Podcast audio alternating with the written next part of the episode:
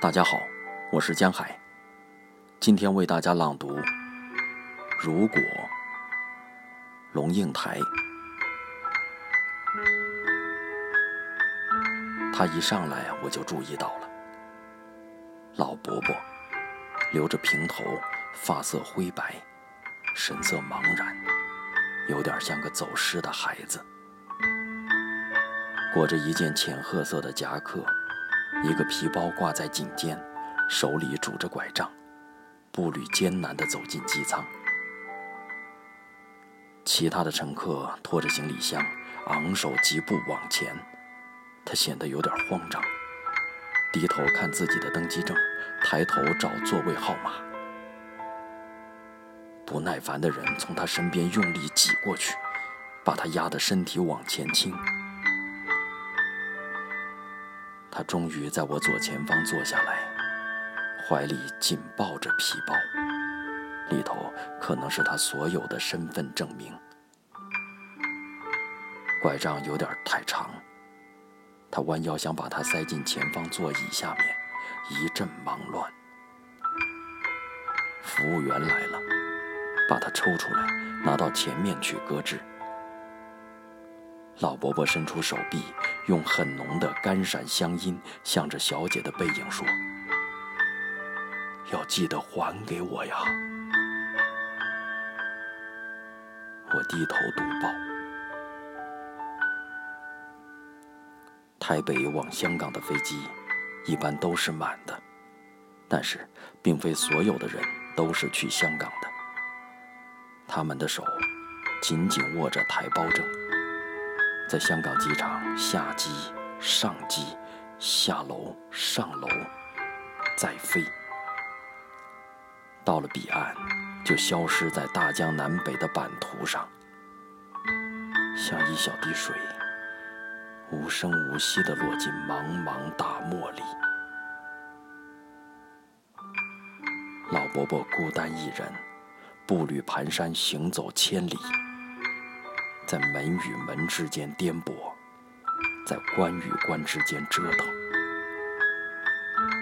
不必问他为了什么，我太知道他的身世。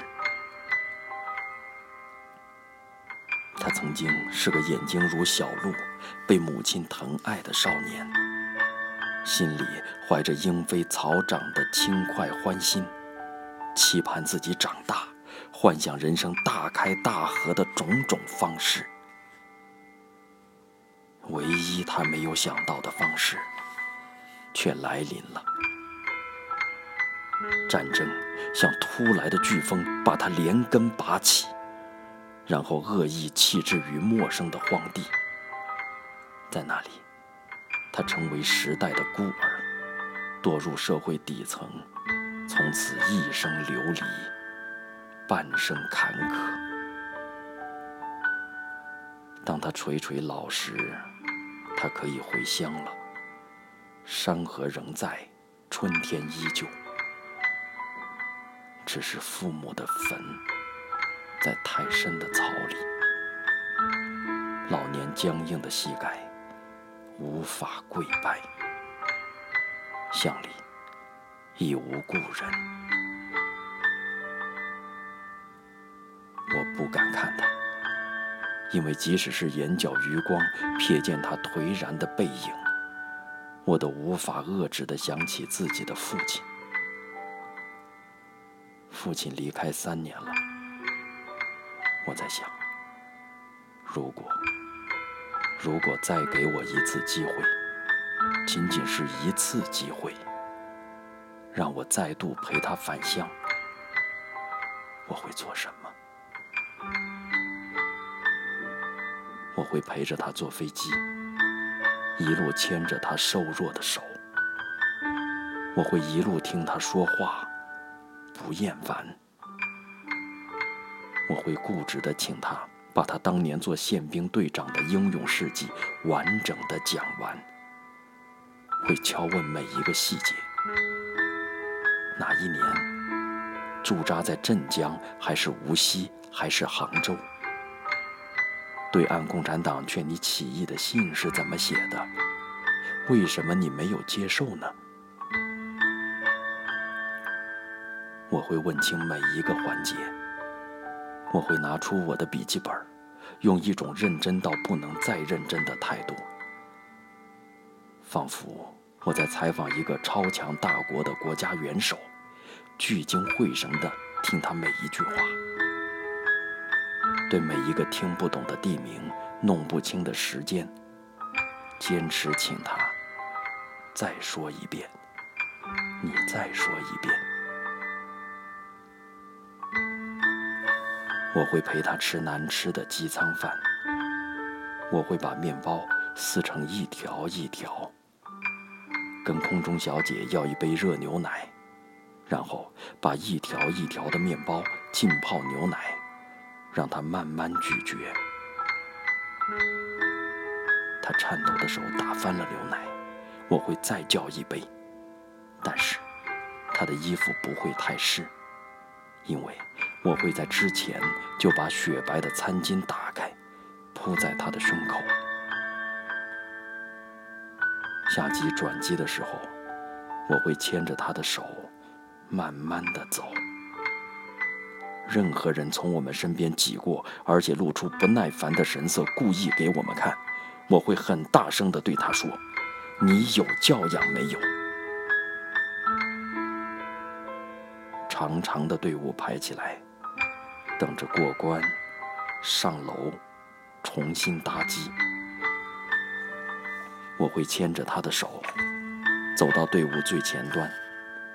我会跟不管那是什么人说：“对不起，老人家不能站太久，您可以让我们先进去吗？”我会把他的包放在行李检查转轮上，扶着他穿过电检拱门。